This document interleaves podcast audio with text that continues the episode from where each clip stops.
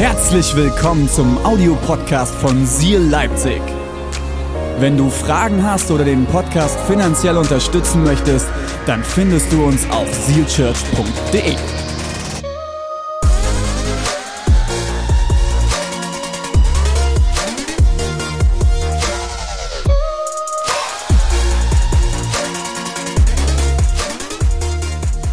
Unsere Umgebung ist doch voll von Naturgesetzen, oder? Ist ganz, ganz simpel für uns. Unter anderem hat Isaac Newton sehr viel geprägt. Da ist er, der Liebe. Ne, schicker, schicker. Er sieht aus wie Matti. Stimmt, er sieht aus wie Matti. oh, cool. Ja, das sieht tatsächlich aus wie Matti. Oh, schön. Cool. Oh, was, was hat denn Matti slash Isaac Newton geprägt? Jetzt kommt dieser süße Ball ins Spiel. Ähm, Isaac Newton hat vor allem durch seine Gravitationslehre bewiesen, dass sich Körper gegenseitig anziehen. Das bedeutet, wenn ich einen Gegenstand erhebe, fällt er automatisch. Ich hebe einen Gegenstand, er fällt. Etwas geht hoch und es fällt nach unten. Macht Sinn, oder? Kennen wir alle, haben wir in der Schule gelernt, ist vollkommen selbstverständlich für uns, ist absolut klar. Was oben ist, fällt. Selbstverständlich. Macht Sinn. Aber bei Gott sieht es ganz anders aus. Bei Gott herrschen ganz andere Gesetze. Und es gibt einige Gesetze, die Jesus in seinem Wort definiert hat, die für uns ganz selbstverständlich menschlich keinen Sinn ergeben. Und genau das ist die Reich Gottes Logik. Die Logik von Gott. Und wir steigen heute ein in die allererste dieser Predigtserie. Und diese heißt, wer dient, wird erhöht. Die allererste Reich Gottes Logik, wer dient, wird erhöht. Und mein erster Punkt dazu ist, und das kannst du dir gerne aufschreiben, Jesus kehrt die Schwerkraft um. Jesus kehrt die Schwerkraft um. In Matthäus 23, Vers 12 lesen wir, denn wer sich selbst erhöht, wird erniedrigt werden. Und wer sich selbst erniedrigt, wird erhöht, erhöht werden. Aber das ist in unserer Gesellschaft ganz anders, oder? Die Karri Karriereleiter wollen wir alle hochrennen, wollen uns damit brüsten, was wir erreichen, was wir schaffen. Unser Einfluss hat einen immensen Wert. Unser Image ist an erfolgreiches Handeln gekoppelt. Wir wollen mehr und mehr. Wir wollen die Karriereleiter hoch. Das ist auch in Kirche so. Das kann auch in Kirche sein. Ach, du hattest nur 80 Leute bei der Worship Night. Ja, wir hatten 100. ja, sowas gibt's. Mhm. So sind wir Menschen. Wir sind nämlich alle nicht perfekt. So sind wir Menschen. Und Newton sagt, was oben ist, fällt. Aber Jesus, Jesus schaut nicht auf diese Äußerlichkeiten. Jesus interessiert es nicht, ob wir 80 oder 100 Leute bei einer Worship Night waren. Jesus interessiert nicht, wie schnell du deine Karriereleiter nach oben rast oder nicht. Ihn interessiert es nicht, ihn interessiert dein Herz. Und ihn interessiert, was dein Herz möchte. Und Jesus interessiert sich für dich. Für dich als sein geliebtes Kind. Jesus sagt, wenn wir uns selbst erhöhen, werden wir gedemütigt. Und wenn du denkst, du schaffst es allein, kennst du diese Momente? Hey, ich schaff das allein, ich krieg das hin. Vielleicht kennst du die Momente, wo du denkst, yes, jetzt bin ich hier mal der Oberboss, jetzt kann ich das rocken, ich schaff das, ich bin der Held. Gott wird irgendwann dafür sorgen, dass du wieder auf den Boden der Tatsachen zurückplumpst. Denn es ist alles abhängig von ihm. Und das ist das, was ich dir mitgeben möchte. Alles beginnt bei Gott. Es ist abhängig von ihm. Aber das sind doch auch schmerzvolle Momente, oder? Wenn Jesus dich auf den Boden der Tatsachen zurückbringt und sagt, stopp mal, stopp mal. Das ist ganz toll, was du hier machst, aber das interessiert mich nicht. Mich interessiert dein Herz. Und es kommt von mir. Das sind schmerzhafte Momente. Und wir kennen das alle. Wir lieben es doch, uns auch selbst mal auf die Schulter zu klopfen, hey, das habe ich gut gemacht, selbst zu feiern, das ist okay. Und ich kenne das genauso wie du. Es wäre sehr komisch, wenn du das gar nicht kennst. wir kennen das alle. Jakobus 4, Vers 10 steht, beugt euch vor dem Herrn, dann wird er euch erhöhen. Was macht Jesus? Jesus lebt das vor und er lebt genau das vor. Wer dient, der wird erhöht. Jesus kam als allererstes als Diener. Jesus kam als Diener und nicht als jemand, der bedient werden möchte. Das ist Jesus. Jesus kam in erster Linie als Diener, nicht als jemand, der bedient werden möchte.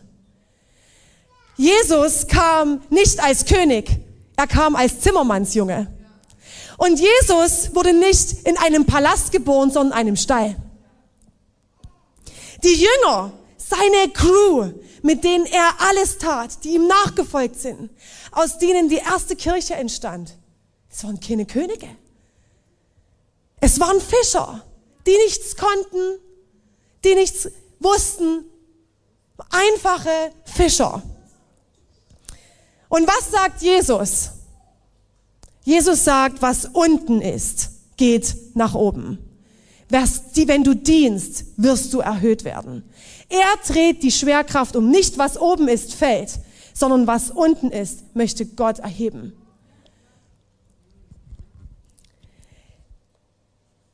Jesus dreht dieses Newton-Gesetz um. Er dreht die Schwerkraft um. Und um das zu leben, um zu leben, hey, ich möchte dienen, dann werde ich erhöht werden, um das leben zu können. Was braucht es dafür? Es braucht Demut. Und mein zweiter Punkt für dich ist heute das demütige Herz. Denn das steckt hinter der ersten Reich Gottes Logik. Dort hinter steckt Demut. Was ist denn Demut? Ich habe mich da mal ganz, ganz ausgiebig belesen. Demut, Demut ist die Bereitschaft, jetzt kommt's perfekt, Demut ist die Bereitschaft zu dienen. Letztlich aber auch das Bewusstsein an das vollkommene, absolut göttliche niemals heranzureichen. Demut ist eine tiefe Bescheidenheit. Und wenn du das so liest, ich habe sofort gemerkt, okay, das ist nichts, was einfach natürlich da ist in uns. Sonst würden wir alle schon längst demütig handeln, oder? Es ist nichts, was einfach angeboren ist. Es ist nichts, was einfach natürlich in uns liegt. Demut ist eine Entscheidung. Es ist eine Entscheidung, anderen zu dienen, eine dienende Herzenshaltung zu haben. Es ist eine Entscheidung. Es ist keine Schwäche, sondern eine Stärke. Denn Gott will das nutzen und möchte dort dich gebrauchen. Demut sagt, ich brauche Gott. Das sagt Demut. Ich habe im Herzen verstanden, ich schaffe es nicht alleine. Es geht nicht um mich, um meinen Verdienst, um meine Karriereleiter, um das, was ich geschafft habe, was ich kann. Denn es kommt ja alles von mir. Nein, es kommt alles von Gott. Gott ist der Anfang, der das in dir befähigt. Und du schaffst es nur und du bist dort, wo du bist, wegen Gott, weil Gott es in dich hineingelegt hat. Deshalb, du brauchst Gott. Und das ist Demut. Philipper 2, Vers 3. Weder Eigennutz, jetzt wird's lustig. Ich glaube, ihr fühlt euch ertappt, also ich schon. Weder Eigennutz noch Streben nach Ehre sollen euer Handeln bestimmen. Wow, das ist eine krasse Aussage. Wie oft, wenn du mir ehrlich bist, bestimmt es dein Handeln? Dass du gerade dich so verhältst und dich so anpasst, damit du Ehre bekommst dein Bestes gibst, damit du danach das Lob bekommst. Im Gegenteil, seid bescheiden und achtet den anderen mehr als euch selbst. Demut, und das ist ganz wichtig, schreibt dir das auf. Demut denkt nicht weniger von sich selbst. Es geht darum, weniger an sich selbst zu denken. Nimm das mit. Demut denkt nicht weniger von sich selbst. Es ist keine ich mache mich kleiner als ich bin Haltung, keine Körperhaltung, wo ich fast schon gekrümmt rumlaufe, weil ich mich so demütig vor den anderen. Es ist keine äußerliche Erscheinung. Es geht darum, weniger an sich selbst zu denken. Und wenn ich mir das so anschaue, habe ich vor allem auch in der Predigt-Vorbereitung äh, gemerkt, hey, und wa warum schaffe ich es nicht? Warum schaffe ich das nicht, diese Herzenshaltung zu entwickeln? Warum? Und ich glaube, es hängt damit zusammen mit dem Gegenteil von Demut. Denn was ist das Gegenteil von Demut? Hochmut, Arroganz, Stolz. Das ist das Gegenteil von Demut. Sprüche 16, Vers 18 verdeutlicht es nochmal richtig krass. Stolz kommt vor dem Verderben und Hochmut vor dem Fall. Boom. Ich glaube, dass jeder hier im Raum, jeder hier im Raum solche Momente kennt, oder?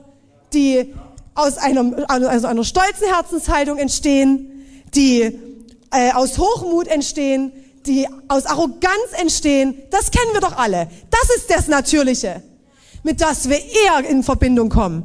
Aber mit einer demütigen Herzenshaltung, das ist nicht der natürliche Weg. Das ist der natürliche Weg. Und das ist okay. Ich halte jetzt keine Predigt, um euch zu erklären, wie schlimm das ist, hochmütig und, und äh, stolz zu sein. Weil es ist ein, eine elementare Emotion, die ist in uns hineingelegt. Du hast das. Das ist okay. Es ist nur die Frage, wie gehst du damit um? Es ist nichts Schlechtes. Und egal, ob du introvertiert bist oder ob du extrovertiert bist, jeder hat das in seinem Herzen. Die Introvertierten posaunen es halt einfach nicht so lange laut raus. Die Extrovertierten schon eher. Es ist eine Herzenssache. Wisst ihr, wir glauben, wenn es das Gute gibt, muss es auch das Gegenteil geben, das Böse. Wow. Magic. Hey, mir ist ganz wichtig an der Stelle, vielleicht kennst du Momente, wo du Stolz in deinem Herzen hast. Und die kennen wir alle. Das Ding ist nur, und das ist der Punkt, dass der Feind das gebrauchen möchte, um Beziehungen zu zerstören.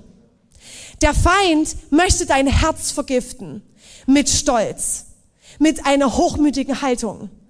Denn es, was resultiert denn daraus? Dass du dich vergleichst, dass du neid, neidisch bist, dass du bitter wirst. Das resultiert aus Stolz. Und vielleicht kennst du das in deinem Leben. Vielleicht hast du Momente, wo du auf Arbeit bist und denkst, hey, ich habe so hart gearbeitet für diesen Job. Ich habe so viel gegeben. Und jetzt schnappt mir mein Arbeitskollege diesen Job weg. Ich habe den doch verdient. Nicht mein Arbeitskollege. Vielleicht kennst du Momente, wo du denkst, also ich habe ich hab voll den Plan mit der Bibel. Ich kann zu allem einen Bibelvers aufsagen. Ich lese jeden Tag in der Bibel. Ich bin sowieso heiliger als alle anderen. Der kann ja nicht, der wisst ja nicht mal, was in Römer 6, Vers 8 steht. Also ich weiß das, von daher bin ich viel heiliger. Das ist Stolz. Warum sollte ich mein hart verdientes Geld in die Kirche geben. Das habe ich verdient. Das ist mein, mein Lohn. Den hab, das habe ich geleistet. Warum sollte ich das für, für den Herz für die Kirche Monat, nächsten Monat im November, warum sollte ich das in die Jahreskollekte geben? Warum sollte ich großzügig sein und etwas geben, sodass etwas anderes aufblühen kann, sodass diese Kirche aufblühen kann, wo ich Teil von bin? Warum? Weißt du, im Herzen passiert, dass wir an uns denken.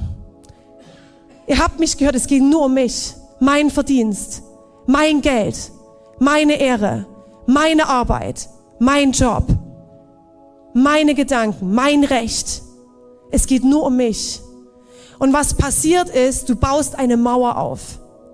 Eine Mauer baust du auf zwischen dir und deinem Gegenüber oder zwischen dir und Gott.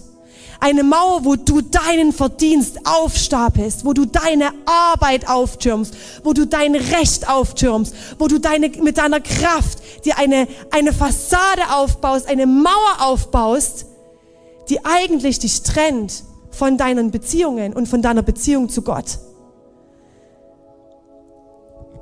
Und eigentlich wird es angetrieben doch von einem, oder? Vielleicht findest du dich irgendwo wieder. Ich werde gleich persönlich mal von mir erzählen. Aber ich glaube, dass es vor allem angetrieben wird durch Angst zu, vor Scheitern, durch Angst verletzt zu werden, durch Angst vor Scham. Mein Berufsfeld ist die Kirche. Ist klar. Du bist vielleicht in einem anderen Berufsfeld. Ich arbeite hier in der Kirche. Das ist mein Berufsfeld. Und ich bin jetzt seit Juli in eine neue Verantwortung gekommen als Standortpastorin.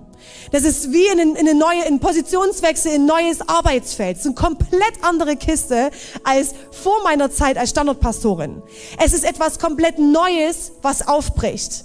Eine ganz neue, ein neues Gefühl, eine neue Zeit, eine neue Struktur, eine ganz andere Verantwortung, etwas komplett Neues.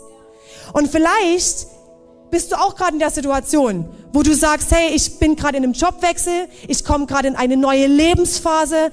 Ich habe ganz viele Freundinnen, die gerade ihr erstes Kind bekommen, was auch eine komplett neue Lebensphase ist, wo sie merken, wow, alles wird umgekrempelt, alles ist neu. Mit meiner Ehe ist es neu, mit meiner Wochenstruktur ist es neu, mit meinen Prioritäten ist es alles neu. Und als ich Letztes Jahr waren wir, Reimer und ich, mein Mann und ich, wir waren im Ausland unterwegs, elf Monate. Und als ich das Go bekommen habe für die, für die Position hier und für die, für Leipzig, dass wir wirklich wieder herkommen und hier leben werden und sagen dann, okay, hey, ich übernehme die Verantwortung für die Kirche. Und als Gott mir dieses Go gegeben hat, war ich voller Pläne. Ich war total excited. Ich wusste genau, okay, das und das ist mein Plan, das sind meine Prioritäten, das und das soll jetzt als nächstes passieren und dann möchte ich das angehen und dann möchte ich dort Leiterschaft, Kurse geben und dann will ich dort, dort investieren und dort Seelsorge aufbauen und dort die Räumlichkeiten so nochmal umstellen und ich hatte tausend Pläne. Alle, die mich kennen, lachen jetzt. ich hatte tausend Pläne und so kam ich zurück. Und dann wurde alles anders. Und dann habe ich alle überfordert und dann wurde alles anders. Denn es kam Corona. Wir wurden zur Online-Kirche. Reimer und ich, wir haben dieses Jahr eine Fehlgeburt erlebt. Wenn du das, ich hab, erzähle das jetzt, ähm, ich werfe das jetzt mit rein. Ich habe das vor zwei Wochen, glaube ich, in meiner Predigt geteilt mit euch. Genau, wenn du die noch nicht angehört hast, kannst du die gerne noch anhören. Dort komme ich dazu ein bisschen detaillierter. Wir mussten dieses Jahr eine Fehlgeburt erleben. Das kam dazu. Es war ein Schock.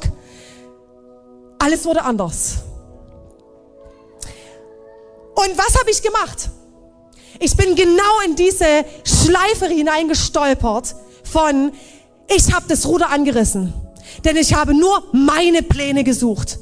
Ich habe angefangen, alles zu geben alle Termine mir überall reinzustopfen. Ich habe versucht, alles perfekt zu machen. Die Einarbeitungsphase mit Dana musste genau getimt laufen, dass alles funktioniert. Meine Prioritäten, schaffe ich die, schaffe ich das nicht. Ich habe gekämpft, versucht, mein Bestes zu geben. Und das ist okay. Das kennt jeder von uns. Das ist in Ordnung. Wir dürfen das. Aber ich habe gespürt, ich habe eine Mauer aufgebaut. Ich habe eine Mauer aufgebaut, die ich mit meiner eigenen Kraft habe ich versucht, alles gut zu machen, allem gerecht zu werden, meine Prioritäten zu legen, meine Emotionen irgendwie zu in den Griff zu bekommen, meine Ängste zu sehen. Ich habe nur bei mir angesetzt und ich habe eine Mauer aufgebaut, wo ich irgendwann gemerkt habe, ich kann eigentlich gar nicht mehr, gar nicht mehr. Ich bin eigentlich voll kraftlos. Ich habe eigentlich gar keine Ahnung. Ich habe den Job auch noch nie gemacht. Ich darf, ich darf in diesen Job hineinwachsen. Ich muss nicht bei der Einsetzung perfekt sein. Ich muss nicht perfekt auf eine Fehlgeburt reagieren mit meinem Mann. Ich darf heulen, darf das Scheiße finden und darf ausrasten zu Hause und darf Gott fragen, warum muss das jetzt auch noch dazu kommen? Das ist okay. Ich habe gemerkt, mein Plan, mein Denken wurde wichtiger als Gottes Plan. Ich ermutige dich als Leiter in der Kirche, als Leiter eines Unternehmens, als Leiter einer Familie, als Mama, als Papa. Hol dir deine Prioritäten ab bei Gott. Hol dir seine Prioritäten ab bei Gott. Es ist sein Plan, ist besser als deiner. Immer. Denn er hat mehr bereit, was du nicht siehst. Und meine Angst war eigentlich nur zu scheitern. Ich hatte so Angst, dem Job nicht gerecht, gerecht zu werden. Ich hatte so Angst, Fehler zu machen, dass ich alles von mir herausgetan habe. Und ich möchte auch nicht, dass ihr jetzt denkt, oh, hey Uschi, das tut mir leid und ich, ich komme danach zu dir nach dem Gottesdienst und sag dir, dass du einen tollen Job machst. Das ist voll lieb, wenn du das auf dem Herzen hast, das ist gut. Aber ich erzähle euch das nicht, um danach von euch zu hören, wie toll alles ist, sondern ich erzähle euch das, um dir zu zeigen, hey, wir haben auch dieselben Kämpfe. Ich habe dieselben Kämpfe wie du. René und die Bora haben dieselben Kämpfe wie ich, wie du. Wir sind eine Family und zum Glück leben unsere leitenden Pastoren diese Authentizität so vor. Und zum Glück sind sie immer ehrlich gewesen und haben das in die Kirche geprägt, dass wir ehrlich werden voneinander. Du bist nicht allein damit. Du bist nicht allein. Und vielleicht ertappst du dich gerade, vielleicht merkst du gerade, wow, eigentlich mache ich nur mein Ding. Eigentlich baue ich eine Mauer auf zwischen mir und Gott und eigentlich habe ich nicht die, das demütige Herz, das sagt, Gott, ich brauche aber dich. Was passiert? Es gibt keinen Raum mehr dafür, was Gott eigentlich über dich denkt, was Gott eigentlich vorhat mit dir. Es gibt keinen Raum mehr für Freude und für diesen übernatürlichen Frieden, den Gott für dich bereit hat. Du mauerst alles zu um dich herum. Gott kommt nicht mehr durch, aber er ist da. Er ist nicht weggelaufen. Ich lade dich ein, heute dich wieder umzudrehen zu ihm. Er möchte dir zeigen, was er für dich bereit hat. Demut ist, ich falle, ich diene, ich komme vor Gott, ich komme vor ihm und er möchte mich erhöhen mit seiner Kraft, mit seinem Plan, mit dem, was er bereit hat. Er leitet dich. Du brauchst sein Wort, seine Stärke, seine Weisheit für das, was er für dich bereit hat. Demut ist Mut, Gott zu gefallen. Demut ist Mut, Gott zu gefallen. Es gibt nichts Stärkeres, als in der Abhängigkeit zu Gott, von Gott zu leben. Es gibt nichts Stärkeres, als sich Gott unterzuordnen. Weil dann Gott einen Zugang hat zu dir und dein Herz greifen kann. Und dir zeigen kann, wo er mit dir hin möchte. Wenn ich Gott nicht an erste Stelle setze, behaupte ich, ich brauche dich nicht, Gott. Ich bin nicht abhängig von dir. Ich brauche dich nicht. Ich schaffe es allein. Hey, das Letzte, was ich für euch mitgebracht habe, ist, aus Demut erwächst die Bereitschaft zu dienen. Anstatt unsere eigenen Interessen zu suchen, lade ich dich ein, immer wieder die Entscheidung zu treffen, zu sagen, nein, ich suche die Interessen meines Nächsten. Ich schaue auf den anderen. Das ist Demut, das ist eine dienende Herzenshaltung. Darin wirst du und die Beziehung um dich rum und die Menschen um dich rum werden dadurch erhöht.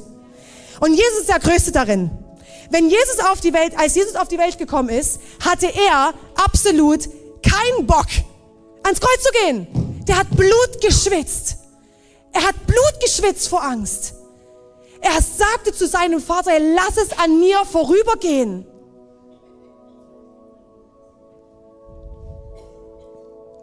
Er wollte das nicht. Und er hat die Entscheidung getroffen, sich zurückzustellen und uns, dich zu erhöhen, indem er für dich ans Kreuz gegangen ist. Er war der größte Diener unter allen. Und ich will ihm ähnlicher werden. Deshalb ist das mir ein Vorbild. Hey, und auch wenn du, oder ich erlebe das immer wieder auch in meiner, in meiner Ehe, wo, wo kannst du das anwenden? Ich glaube, es gibt so viele Situationen in deinem Leben, wo du spürst, eigentlich möchte ich gerade nicht meinem Ehepartner zuhören, meinem Kind zuhören, wenn es gerade wieder irgendwas möchte. Ich bin so gestresst, ich komme von Arbeit nach Hause, ich habe einen Kopf voll, ich habe keine Kraft dafür. Ich habe viele schwierige Gespräche auch. Als Pastor ist es ganz normal. Und nicht vor jedem sitze ich da und denke, yes, wow, das wird ein Spaß. Es sind auch schwierige Gespräche dabei. Das ist gut. Aber ich, aber ich lade dich ein, dort den Mut zu haben, dich dann zu entscheiden, es geht in dem Moment nicht um mich. Ich entscheide mich, den anderen zu hören. Ich entscheide mich, die Gedanken zu hören, der jetzt vor mir sind, als Pastor in dem Gespräch. Ich entscheide mich für diese Person. Ich stelle mich zurück. Ich entscheide mich, meinem Ehemann in Reimer zuzuhören, wenn er mich braucht. Hi! Jetzt sind wir wieder wach, oder? Kriegen wir das? Ich weiß nicht, ob das bei euch auch so laut ist. Bei mir ist es sehr laut. Kriegen wir das kurz ausgestellt? Perfekt, cool. Sehr gut, danke, ihr Lieben.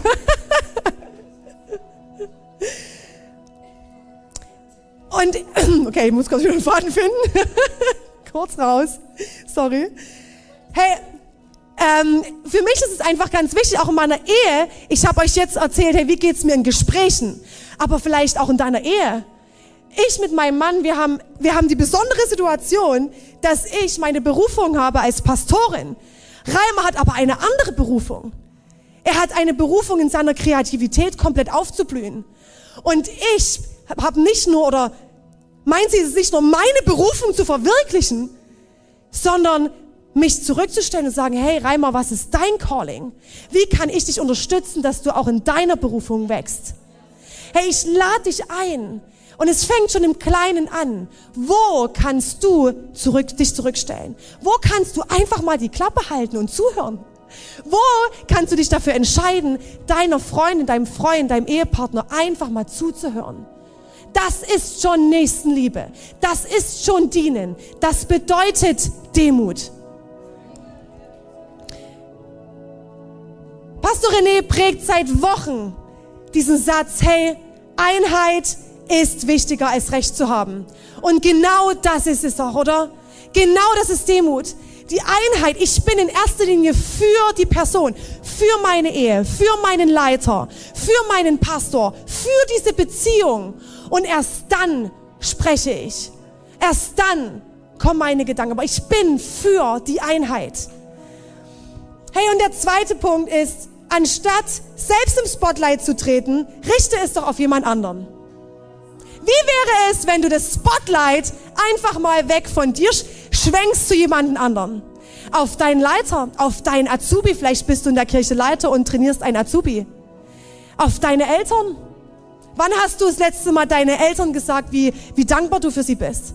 Wann hast du das letzte Mal zu deinem Ehepartner gesagt, wie stolz du auf ihn bist? Wann hast du das letzte Mal deinem Leiter gesagt, wie dankbar du bist? Und wisst ihr, was das Witzigste ist? Gott teilt sein Spotlight nicht. Er teilt sein Spotlight nicht.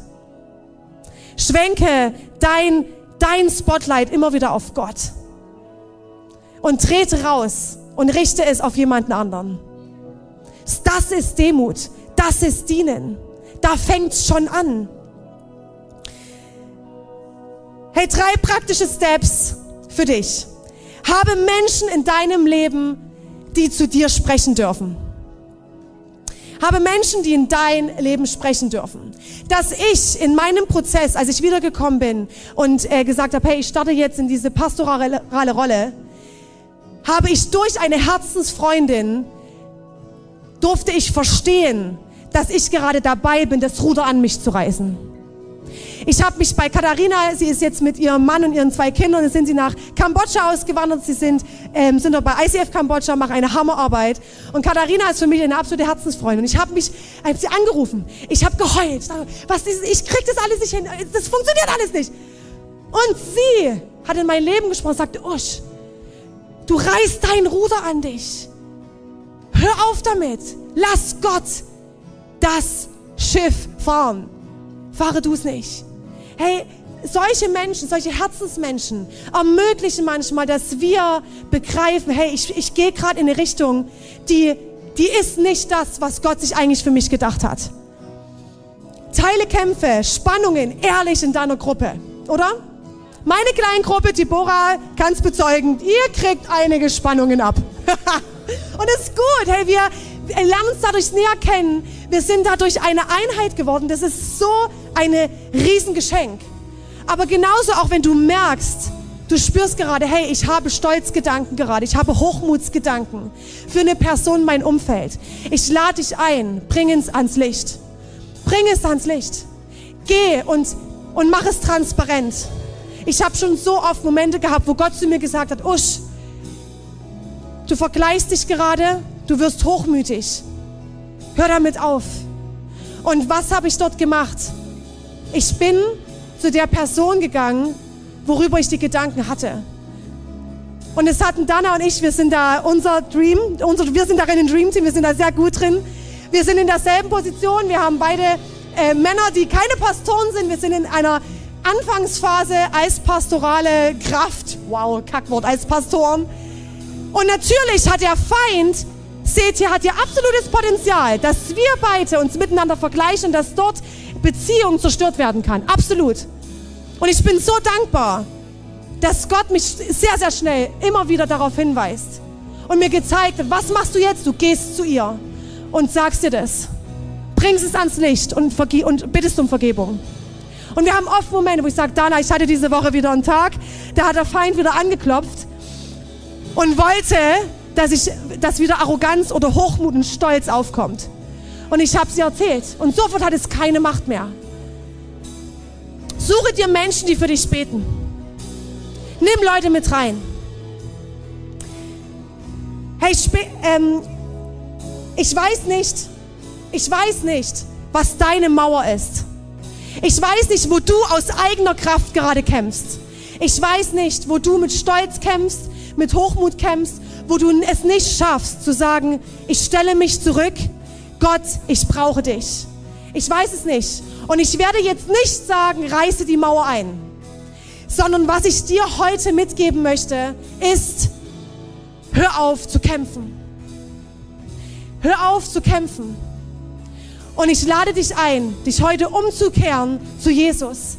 Lass die Mauer, lass alles, was du versuchst gerade selbst zu schaffen, wo du versuchst zu kämpfen, wo du Recht haben willst, wo du dich durchsetzen möchtest, wo du deinen Plan, deine Prioritäten hast, wo du nicht sagst, Gott, ich brauche dich, wo du der, der erste Platz bist. Lass es hinter dir. Und ich lade dich ein, dich heute umzudrehen zu Jesus.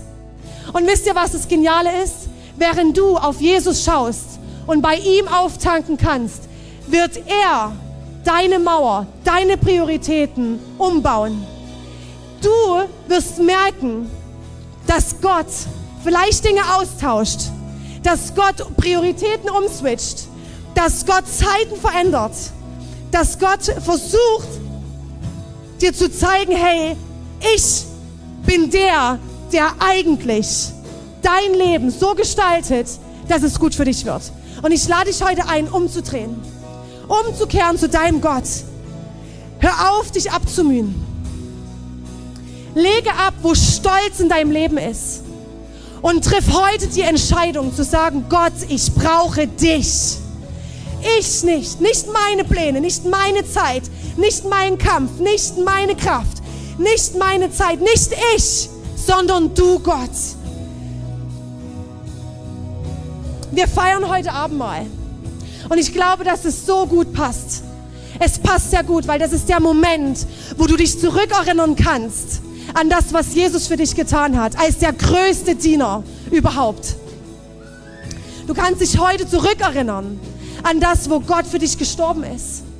Und du hast, kannst in diesem Abendmahlsmoment die Entscheidung treffen, heute zu sagen, ich brauche dich. Weniger von mir, mehr Gott von dir. Steht mit mir auf.